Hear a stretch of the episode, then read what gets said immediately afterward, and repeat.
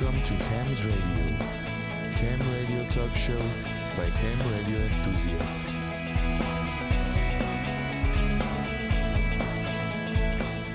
皆さんこんばんは。ハムのラジオの時間です。ハムのラジオはアマチュア無線化によるアマチュア無線の番組です。今日の相手は JR3QFB39 とはい、JR2KHB 須田と、はい、JG1ITH リオとはい、JA1WTO 吉原です。よろしくお願いします。よろしくお願いしよろます。しくお願いします。今日の話題ですけれども、パークスオンディエアということでお送りいたします。それでは最後までお付き合いください。この番組はきっと人生はもっと楽しい無線従事者免許のアドバイザー QCQ 企画の提供でお送りします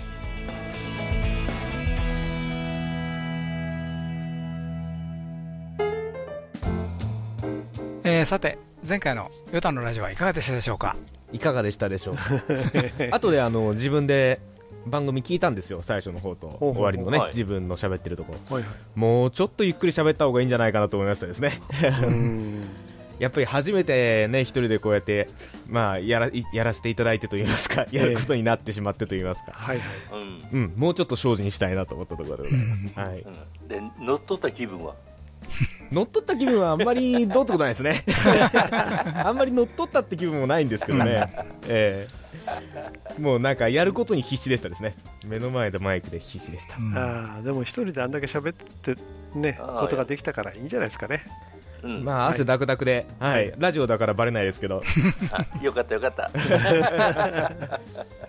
から、あとヨ、ヨタマウスもありますよね。あそうですね、引き続きヨタマウスがですね、えー動いておりまして、8N2 ヨタもお放送の頃合いには今どこに無線機があるのかな？えー、多分放送の頃には九州で多分運用してるかなと思うんですけどね、うん。でまあ、あと12月ももう残り丸丸2週間というようなところですけども、えーまたちょこちょこ無線機の場所を変えながら運用することになると思いますので引き続きいい 8N2 ヨタ。それからあの 8N4 ヨタがこれはあの移動局じゃなくて固定する固定の局だけなんですけど出てくることもあると思いますのでぜひアワードに向けてポイントをた稼いでいっていただければなと思っております。なるほどはい、ハウライフ .jp、12月5日の記事からなんですけれども、えー該当者は免許更新前に手続きが必要。というと、うっという感じになると思いますけど、あの、米国の FCC 免許の話ですのでね、はい。はい。ご安心くださいということで、えー米国 FCC 連邦通信委員会が無線ライセンス関係の申請を新システムに移行。ということでね、えーハムライフ .jp のね、12月5日の記事にね、非常に詳しく載ってますし、それからあのーこれ実はあの、新システムにこう、これはコアーズというやつがもともとあったんですがコアーズ2になるんですけれどもね。はい。で、これからこれやっぱりこう、あの、する方がいい状況らしくって、まあできれば移行していた方が、今後のためにもいいんちゃうかなと。いや、多分、うん。ねばならないんだと思う。ねばならないか旧システムそうなかんですよ、ええ停止して新しいシステムにあなるほどね。も移行しちゃったんで、うん。ねばならないと。だからひょっとして、昔のままほっとくと免許なくなるってこと？いやなくならないですけど、免許更新するときに、えーお金が払えなくなったりするらしいんですよ、あ手続きができない。できない、そうすると更新ができないうん。免許が切れると、こういう流れのようですね。あ、。なるほどね。うんだからそういう意味ではもう今コアーズ2に移るので、もうそれにも指導しておかなければならないと思った方がいいわけですよね。そうですね、簡単なんでやっといた方がいいです。そうですね。で、はいあの、直近あのね、あの、申請する方とか、特にあの、えっと、リニューアルうん、はい10年経ったっていう方はもうすぐだと思いますんでね。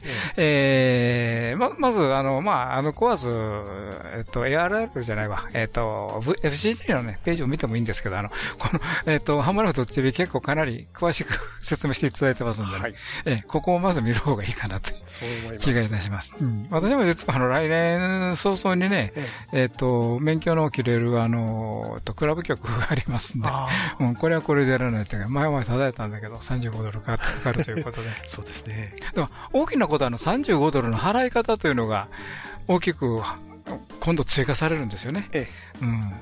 それがこのシステムじゃないと。できないんですよね。ということですねということですよね。で、はいえっと、コアーズ2って言ってますけど、うん実際あの画面にはコアーズ2という言葉一つも出てきませんので、なるほど。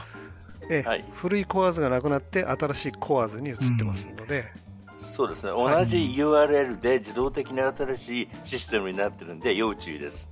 なるほど。パッと URL 見ただけでわからないわかりません。ん。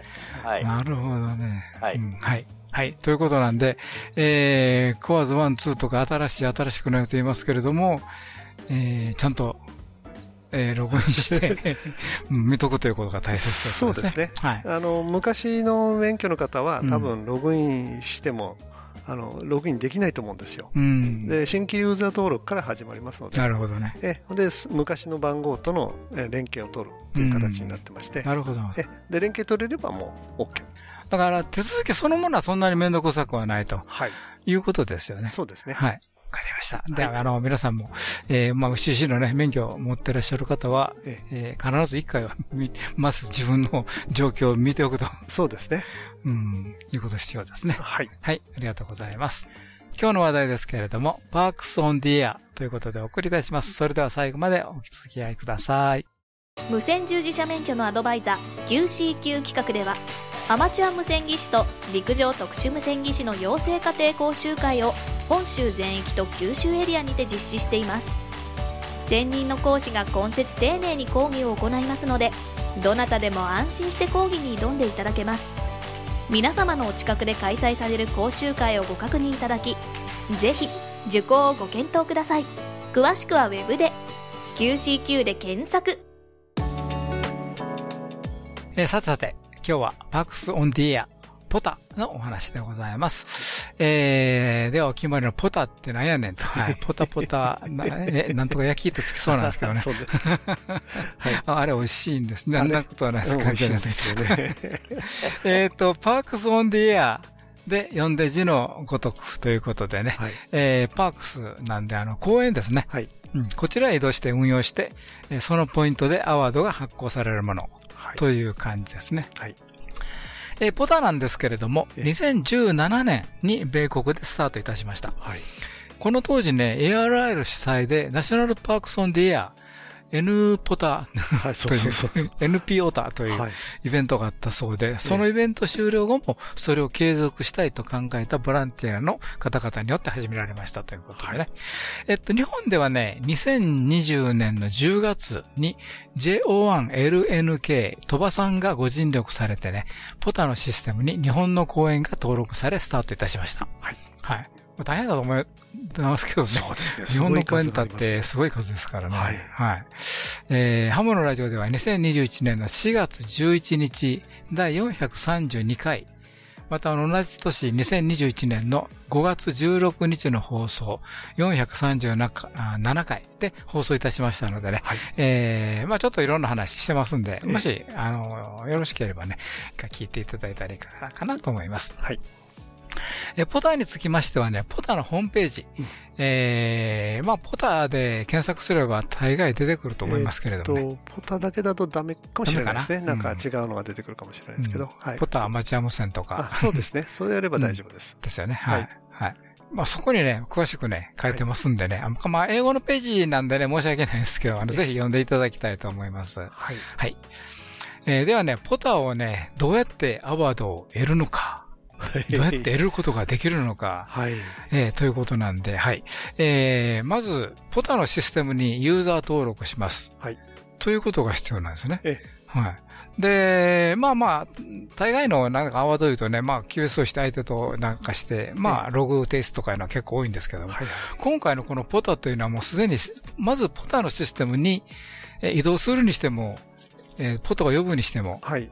えーユーザー登録をしようと。しましょうと。うんしてくださいこ。こうん。これが後々非常に楽になるんですそうね。いうです。はい。えーっと、ということでね、ここでね、移動する方から固定で出る、あ移動する方とかね、うんえー固定で出る方とかね、関係なくね、参加登録のようなものそうですね。ということでね、はい。はい。で、ポタの場合ですね、移動して運用する方、えー、まあ、一人無線機担いで、えーマイクで喋る方。はい。あーまあまあ、あの、はい、間もマイクで喋りますけれども、えそれは別にしました。あの、移動するうんメインの方はね、アクティベータはい。ーと言います。はい。はい。それから移動して運用している人、追っかける人、うんえーハンタと言います。はい。バンバンとね。バンバンと。言っちゃダメですよ。はい。ということで、はい。アクティベーター同士もね、まあ QSO あるんですけど、これまたあの、後でね、はい。えー説明がありますのでね、そちらの方ということです。はい。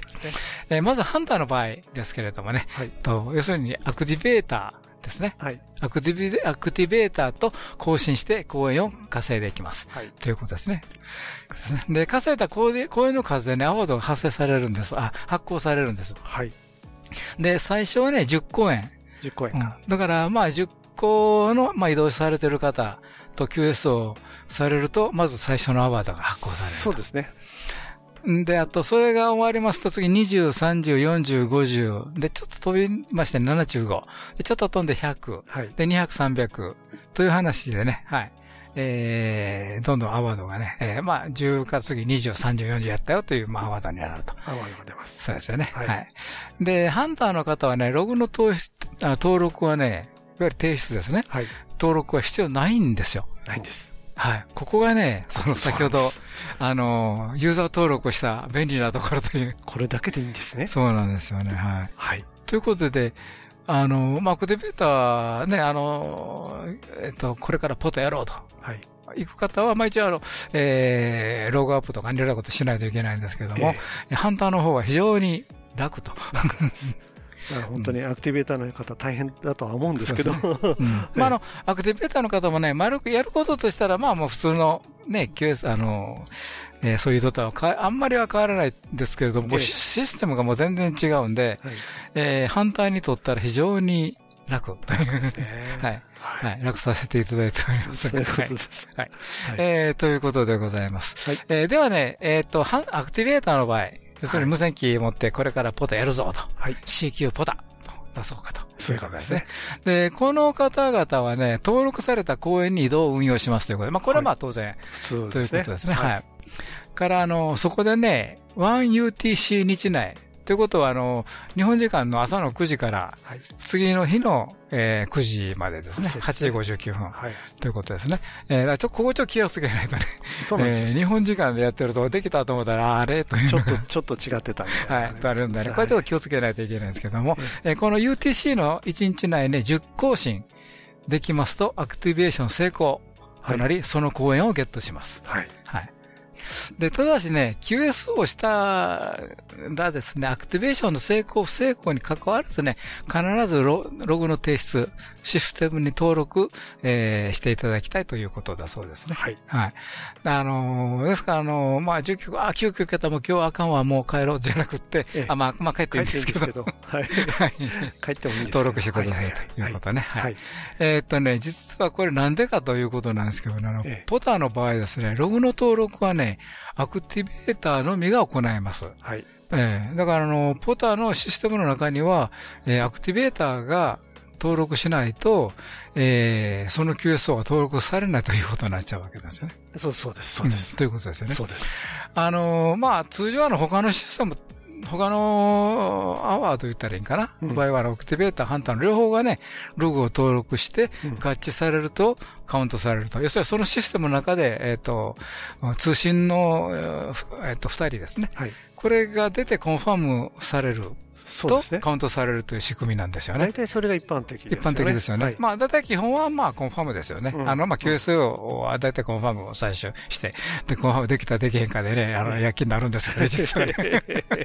はい。はい、あのーその後クラブログ見てね、ええあの、一一一級したりするんですけど。はいはい。はい。そういう意味でね、あの、えーポタの場合はね、アクティベーターのログデータだけでね、アクティベーター、ハンター、双方で公演がカウントされるんですよ。で、規定に達すると、おアワードが発行される仕組みということなんでね。自動的に発行される。そうなんですよ。うん。だからこれ自体が結局、まあ逆に言えばシステムをシンプルにうんしてるということですし、それからあの、ポタの目的というのがね、あの、まあ一つはいざという時にでもね、QSO ができるように、普段から楽しく運用移動運用しようと。そういうことですね。いろんなことあるわけなんですね。はい。はい。まあそういう意味なんで、あの、まあアクティベーターの方は、まあ、あの、まあ普通のあの、えっと、コンテストと一緒ですけども、コンテスト出たら、まあ必ずログをアップしてくださいと いうことですよね。はい。はい。ということでございます。はい。ということでね、まあ、移動用での、まあ、ポター、うん、あんまり外に出てやること気もないな、という方でもね、うんとりあえず登録してみてはいかがでしょうかと。そういうことですよはいね、。そうですね。はい。はい。でもしかすると、はい今までに QS をした方が、ポタアクティベーターでログアップされていると、公演がカウントされている可能性がありますと。あります。はい。そうですよね。そうですね。思わぬところに面白いものが隠れてるかもしれないということでね。あれ？なんかもう黙って吹いてるよみたいなそうですよね。ことが起こりそうですよね。ははいい。まあ、これね、あのー、吉田さんがね、ディレクターが昔から言ってる、非常に楽しいよと、楽しいよとはい。いうところですよね。ええうんで、わ我々もこうアクティベーター支援みたいな形でね、どんどん呼ぶわけですけど、そうですね。ええその後が楽なので、どんどん簡単に呼べるわけですよねはい、気楽に。そうですよね。はい。で、あの、どういう公園がね、登録されてるかということなんですけども、えー、いわゆる日本のあの、国定公園、国立公園、国営公園、都道府県の公園とかね、はい。いろいろとありましてね、まあ、国立公園、ナショナルパークですね。はい。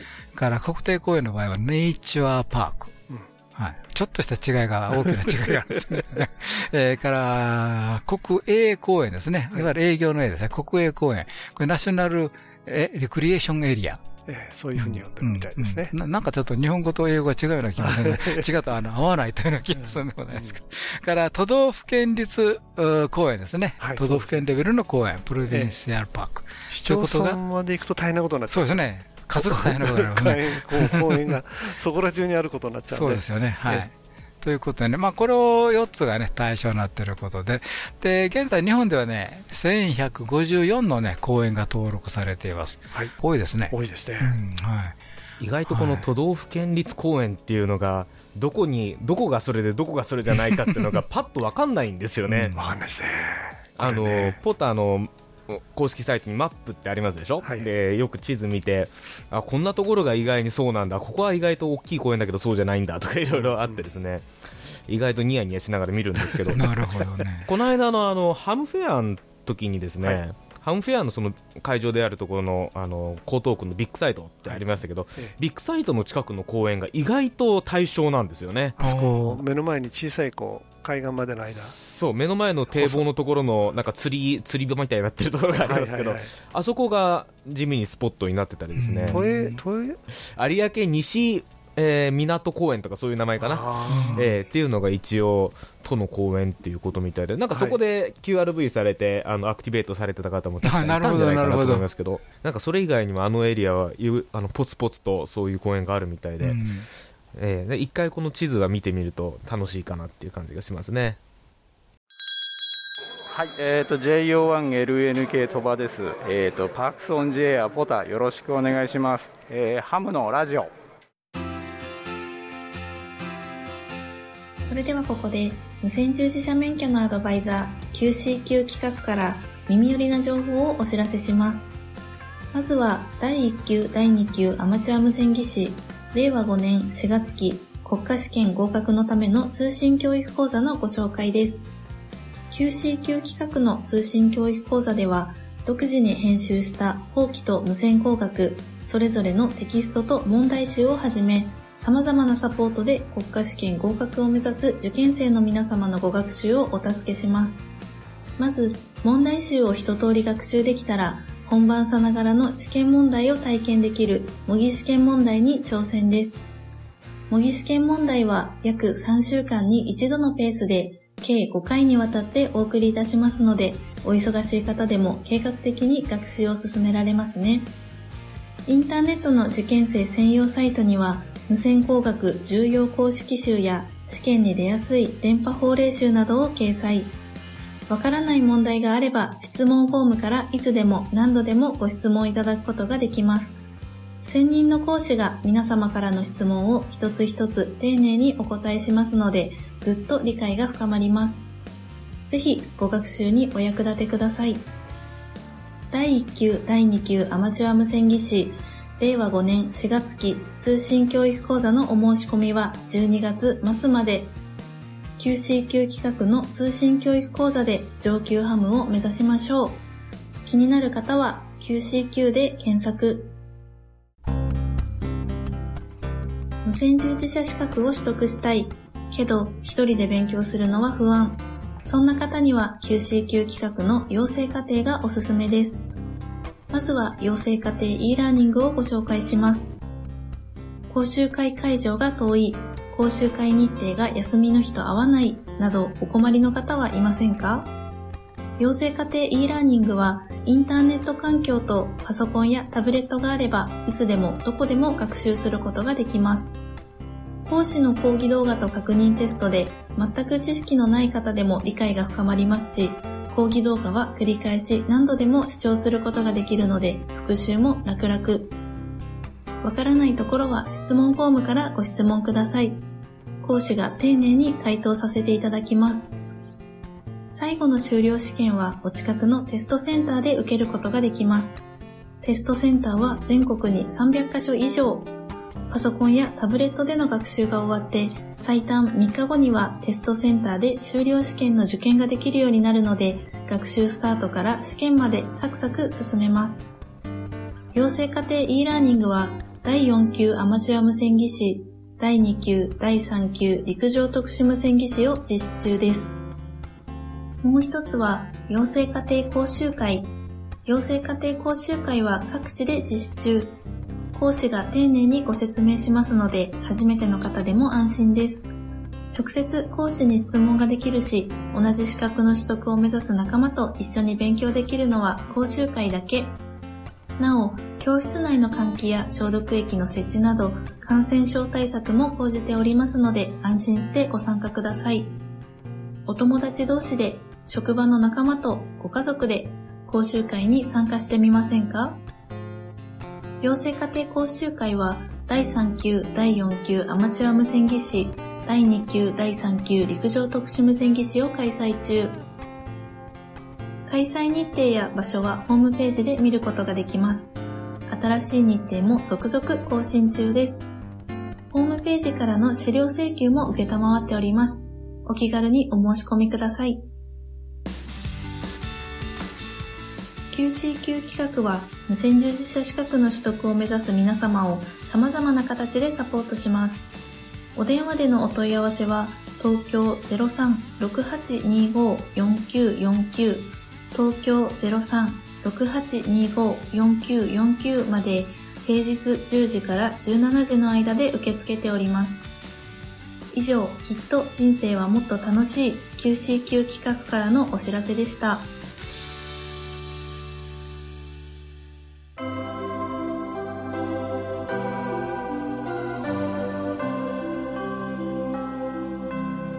ハムのラジオ International Radio Broadcasting. International Radio Broadcasting. 83.7 Radio, Narita. はい、ということで、まあ、ポタの登録をして、じゃあ、QS をしましょう。ということでね、はい。えー、出ているバンドモードということなんですけどもね、これってやっぱりあるんですか？特に決まったモードとかバンドとかはありません。うん。だからまあまあ、どこでも、私はポタやってるよと言えば。はい。あの、1.9から160メーターで移動される方もいるらしくて、1.9から430、1200まで出てます。で、あの、公演はね、あの、平地になる場合が多いんでね、比較的多くの方がね、HF にも出られてるというそうです方ね。ね。HF 多いですね。はい。だから、あの、ソタと違うのは、まあ、車で行ってもいいということですよね。はい。極端な言い方すると。あの、設備に制限がないんですよ。ああ、そっか。うんあの、電源とかも含めてね。そうそうそう。ソタの場合は一応電源は、あの、化石燃料使っちゃいけないとか、最後は歩いてそねそこまで到達しなきゃいけないとかいう制限がありましたけど、ポタの場合はないので、まあ、公園ということで、まあ、き、き、気楽気軽に移動運用してみようと。そういう感じですねいうことですね。で、まあ、あの、さっきも、さ、あの、前半にありましたけど、まあ、普段から楽しく移動運用して、いざという時でもね、えーすぐに QS ができるような、まあまあ、一つの訓練の。そうですね。うん。それも目的の一つ。目的の一つですよね。はいはい。まあ、あんまりそういうのは意識しなくてもいいと思うんですけど、はいあの、しっかりね、遊んでたら、しっかりと訓練されるんで。そんな感じですよね。うん、そうですよね。はい。から、あの、設備ですけどもね、あの、これはもう特に法律の範囲内であれば特に制限はありませんのでね、よ自分の資格、自分の制限の中でね、えー運用していただければ結構ですということですよね。はい。で、日本ではね、移動局が 50W 以下なのでね、えー CW とかね、FT との運用結構多いようですね。はい。はい。で、ところ変わってアメリカではね、大きな出力を出せるということでね、移動してもね、あの、制限ないんですよね。別に移動、あるいはいわゆる移動、移動ししない曲の区別がないんで。ないんですよねはい。あの、SSB で運用されている方が多い多いですねといですね。アメリカすごく多いですね。はい。でまたアメリカ、公園もたくさんあるし、そうそうそう。規模も大きいですよね。あのーこ国立公園とかいうと国立公園とかど日本の公園とは全く違う誰もいないところが国立公園ですからね。金山からも金山まで国立公園とかね。そんな感じですかね。高いんですもんね。はいうんまあこれはアメリカだけじゃなくてもう世界中至るところのね。そうですねはい。あの、公園という公園でできますのでね。はい。はい。で、あの、HF を使いますのでね、DX の QSO もね、可能ということでね。で、あの、DX のポータ曲のハンティングもね、楽しめるとえいうことですね。はい。から DX のアワードがね、5エンティティから発行されると。えいうことで、これも面白いですよね。面白いですね。これも自動で出ますので、私もすでに6エンティティやってて。なるほど。ええ、あの DX のアワード出てます。うん。それから、あと、ちょっと禁止なのは、あの、禁止から無効というのはね、あの、地上のレピーターを介しての交信は、 POTA では無効と。はい。いうことで、えー、だからやっぱり直接交信。そうですね。これはまあ大体どれも似たようなルールになってると思うんですけど、はい一応衛星は大丈夫。衛星はレピーターとみなさずに、とにかくまあ衛星そうそういうこと、そういうこと。通じて。そう。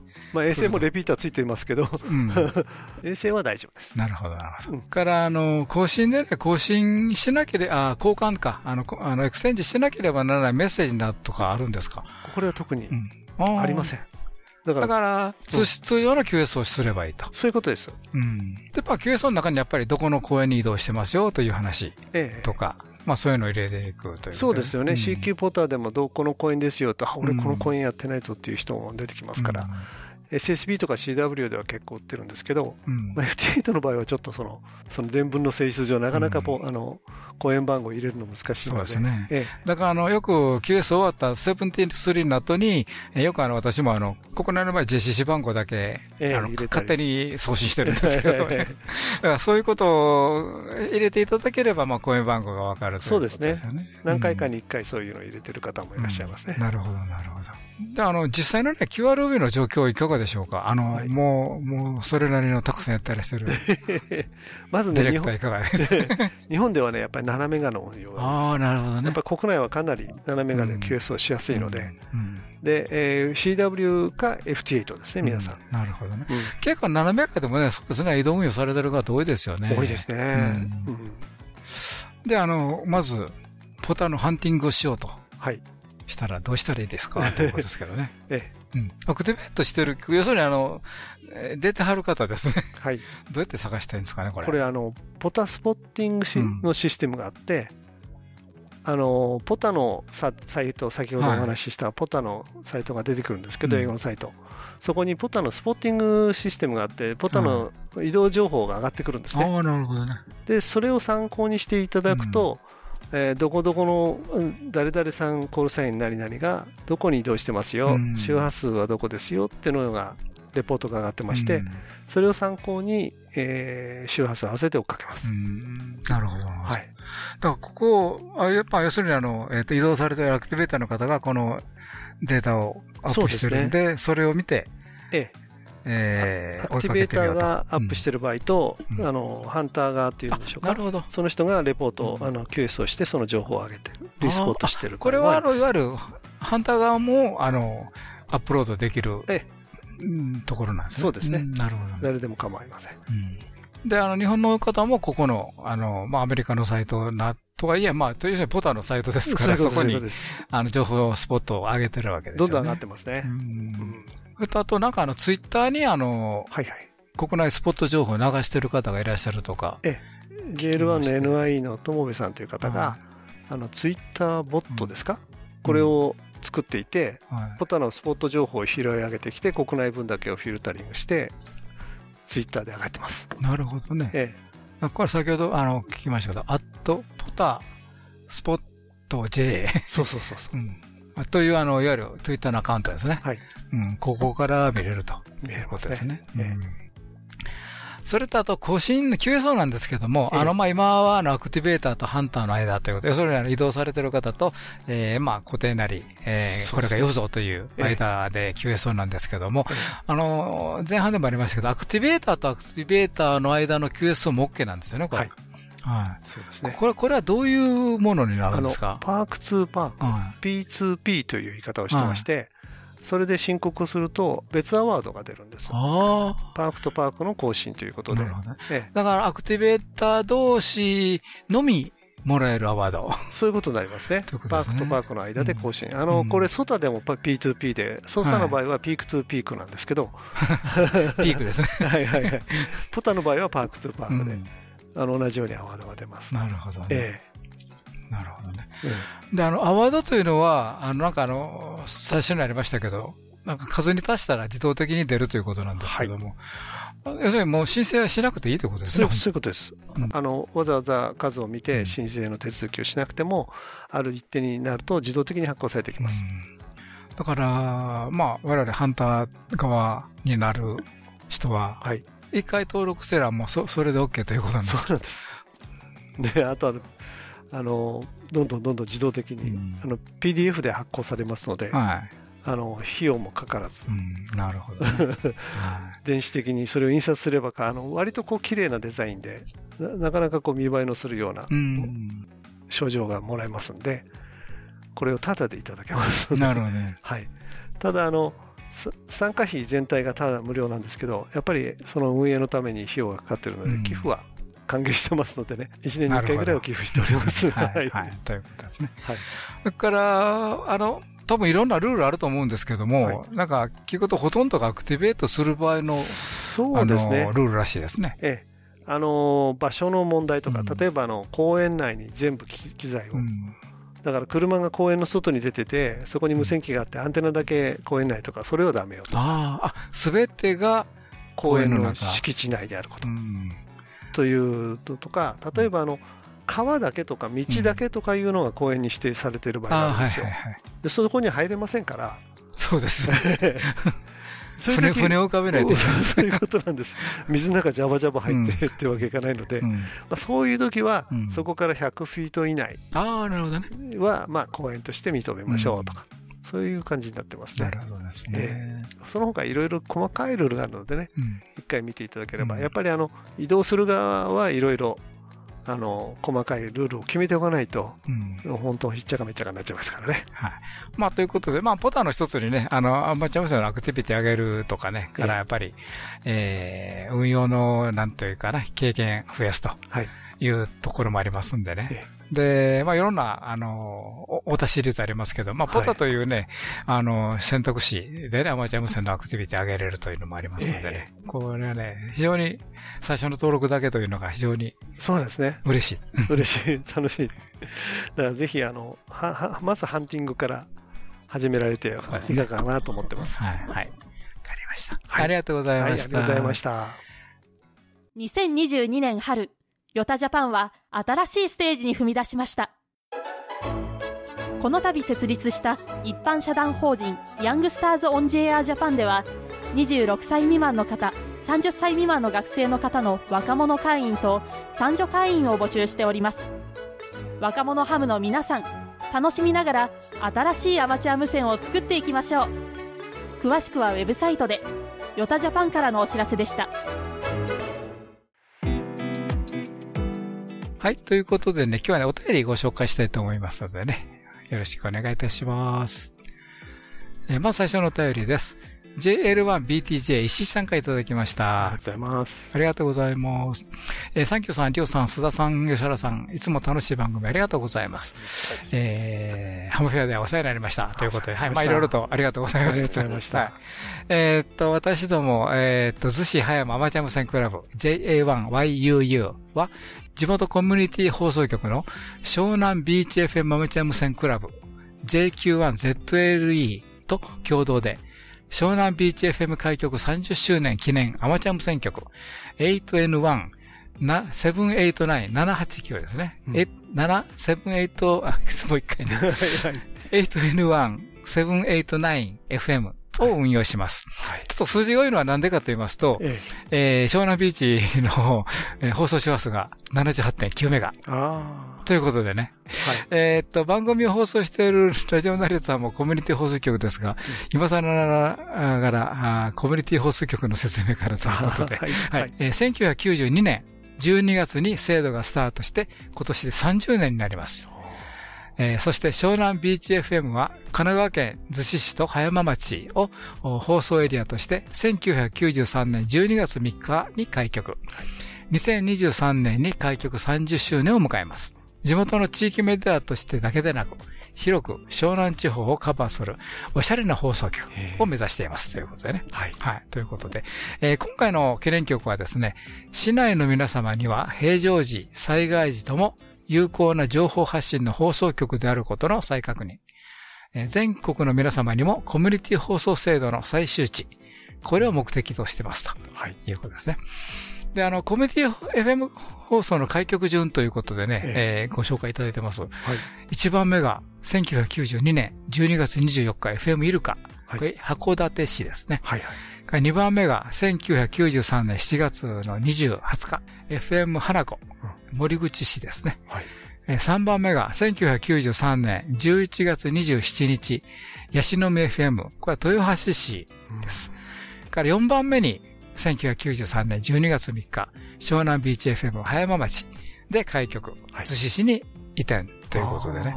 はい。4番目なんですよね。はい。えっ、と、現在1番目から第3番目までの曲で30周年アマチュア無線局を運用す,、えーする計画は聞いておりませんので、8N1 789FM が全国初めての30周年記念曲になります。えっと、運用期間は今年の12月4日、まあ、すでに始まってますね。12月4日から開業記念日である来年12月3日までです。ということで、1年間。1年間運用。されますね。はい。えー QSL カードは山下達郎のレコードジャケットや、以前あった FM 情報誌、FM ステーションなどでも見覚えのある、逗子市在住のイラストレーター、鈴木英人氏のイラストを採用した特別なカードです。ジャール会員の方にはワンウェイでこちらの方から、えーお送りいたします。聞こえておりましたら、ぜひお声掛けください。はい。ということでね。で会員じゃない方は佐世で受け付けますということそうですね。はい。はい。えーまたあの、ひえー引き続きね、来年のハンフェアに出展する予定ですということでね、ぜひぜひ、あ、もうこれ、あれ、運用期間中ですよね。ええそうはい。許可がおりましたら、会場でも、8N1、789FM を運用し、その場でカードを発行します。はい。そちらでもよろしくお願いいたします。はい。石井さんどうもありがとうございました。はい、次のお便りです。JA3XJF、飯田さんからお便りいただきました。ありがとうございますはいえーこんばんは。12月4日の放送で ARR レターを読みました。読んでいただきましたということでね。えーさすがアメリカですね。寄付の文化が違うようですね。うん確かにこれ違いますよね。うんえー私の知人もカナダで事業をしながら日系の社長さんたちが集まって少しですが奨学金を出す運動をされています。とある連盟も賢いお偉い方々はこのようなアイデアが出ないもんだでしょうか。ということですね。はい。はい、ありがとうございました。はい、次のお便りです。AA1、えー NK、梶田さんからいただきました。ありがとうございます。ヨタ公開討論会の配信見ました。ということでね。ハムの、ハムのラジオの皆様、こんにちは。ヨタジャパンの公開討論会。えーオンタイムではなかったですが、えー配信で拝見させていただきました。ありがとうございます。はい。須田さん、押し切りありがとう、お疲れ様でした。あいえいえということでね。ありがとうございました。えとても興味深い討論会でした。次も楽しみにしています。はい。えー、は、まあ、ハムのラジオももちろん毎週聞いてます。ということで、はい、ありがとうございます。はい。えーワイヤレス人材育成のためのアマチュア無線制度改正、素晴らしいですね。まだまだ制約多いと思いますが、大きな一歩となりましたよね。まずはこれが早く施行されること、おそれされるといいですよね。ところで、適合表示無線設備の取り替え増設撤去は申請のみとありましたが、この申請は電子申請後、皆さん何日待たれてるのでしょうねと。適合表示があるわけですから、電子申請後、お疎通で、えー自動登録できるようにして、即日運用化にしていただきたいですけれどもね、ということで、はい。まあ、すでにできてるんかなという感じですけどね。はい。えー多分、携帯電話、まあ、ショップから登録して、即時使用できるようになってるんでは、まあ、ないでしょうかということです。まあ、これは、あの、もともと携帯電話はね、局と携帯電話はもう、あの、いわゆる携帯電話、いわゆる本当のあの、電話会社の中で包括免許で。包括免許なんですよええ基地局と端末全部で免許もらってますから。ね。はい。これ大丈夫なんですよね。はい、はい、ということです。えー、そして、えー、次は海外からの旅行者にもぐぐっと門戸を開けてほしいですね。はい、とりあえず10ワットぐらいでもいいと思います。個人的、えー、願望というのもありますが、旅行がてら日本から更新したい人も多いと聞きますから、みんな喜ぶと思いますよ。うん、こちらで人に会って話すと、昔日本に住んでいたかとかいう人意外に多いです。うんそれでまた遊びに行きたいとか、まあ、たまに行くという方に会うんですよね。うん、えー、薬水、えー、薬水見てきたとかね。えー、すごい、どうだった？と、私の方が聞いたりして、私よりよっぽど日本通だったりすることもあります。はい。それよくある話ですよね。はい。あの、日本人行ってないけど、海外の方行ってらっしゃるってそうなんですよ。はい。え日本が好きという方や、基地関係だった方が比較的多いかな。え個人的には、そちらの解放が待ち遠しいです。えどこをプッシュしたらいいでしょうね。外務省のパブリックコメントでしょうか。はい。そういったものがあるといいですね。ERRL からもフェアにしてくれと、プッシュしてほしいところです。皆さん引き続きよろしくお願いいたします。ということでね。はい。はい。まあ、この件ね、いろいろと本当ありましてね、あの、えっ、ー、と、日米のあの、総合運用協定、はい、これもね、実は日本人アメリカ行って、スラッシュつけてできるんですけど。何もしなくていいんですもんね。はい。あの、アメリカから日本に来ると、免許取らないといけないですよ、ね。そうな、アンフェアなんですよね。はい。うん。まあ、そういうところをどういうふうにね。そうですね。えー、変えていくか。あの、前のオリンピックの時にあの、えっ、ー、と、Wi-Fi とかの、向こうの携帯電話の持ち込みについては、一時的に、あの、まあ、りましたよね。ね、あったんです。アマチュアもそうなってくんないかな？と思うんですけどね。そう思うんですけれどもね、はい。はい。はい。まあ、あの、次のステップかな、という感じになっちゃいますけどもね。そうですね。はい。ありがとうございました。はい、えー、次のお便りです。JH4XJT ポータブル6さんからいただきました。ありがとうございます。お世話になっております。12月6日にプレゼント QSL カード、状態上的記念カードが届きました。大変ありがとうございます。えー、QSL カードやベリカードが届くのももう45年ぶりでしたということでね。えー、中学生の頃、はい、あ、私と一緒やな。えー、勉強そっちのけで、あ、一緒や。えー、がむしゃらに無線をしていた頃を思い出しました。はい、えー、来年の西日本ハムフェアでお会いできますと嬉しいですね。お元気でということでね。はい。はい、えー、西日本ハムフェア、えー、エントリーしておりました。あの、ブース、えー、ありますのでね。はい。あの、一番前のあの、えー、よくあの、えー、工作とかね、いろんなことしてる、えー、舞台のすぐ横なんで、ぜひぜひやっていただきたいなと思います。よろしくお願いいたします。はい、はい、どうもありがとうございました。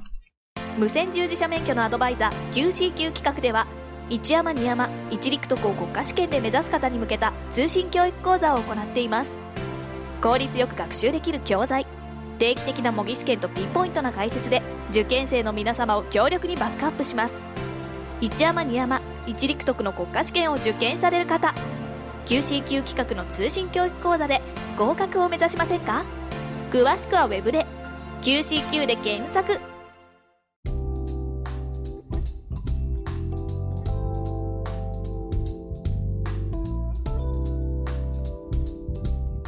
はい、ということでね、今日の番組いかがでしたでしょうか、ということでね、はい。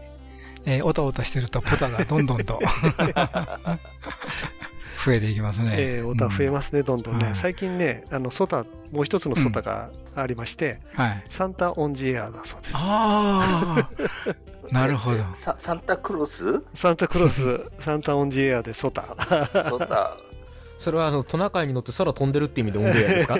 えっとね。それはいいんですか？えっと、3.8メガぐらいでサンタネットがあるんですよ。はははは。ええ、そこで呼びかけるとサンタさんが応答してくれるというのがあってアメリカではあの子供たちが通信できますから、えそれでやってるそうですけど HF のない方の向けて、えー、VHF の VOIP を使ったりしてそのサンタさんと会話をするというのをプログラムだそうです、なるほど決してあのトナカイのソリにアンテナがついてるわけではないですね。もしかしたらついてるかもしれない。ですか。モービルいやトナカイがもうすでにあのなんていうかアンドロイドで。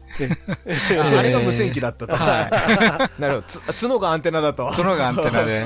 はい。で贈り物はすべて無線機やったとか。いやそれは。ですね。はい。まああのオタがねどんどんオタシリーズが増えてきてますんでまあこれからもなんかいろいろなオタが出てきそうで。皆さん考えましょうね。いろいろね、はい。そういうことですね、はい。ありがとうございます。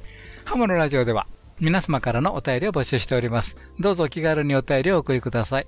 どんな内容でも大歓迎です。ご意見、ご感想、お叱り、雑談、無線以外の話題でもお寄せください。お便りの先はメールの場合、ハムアットマーク、ハムズレディオ .net、ham アットマーク hamsradio.net こちらの方にお送りください。また、あの、ホームページにありますメールフォームからもね、お送りいただけますので、そちらの方もご活用ください。はい。今日はどうもありがとうございました。今日のお相手は JR3QFB39 と、はい、JR2KHB 須田と、はい、JG1ITH リオと、はい、JA1WTO 吉原でした。また来週お会いしましょう。はい、セブンティ73さよなら。この番組はきっと人生はもっと楽しい。無線乗自社免許のアドバイザー QCQ 企画の提供でお送りしました。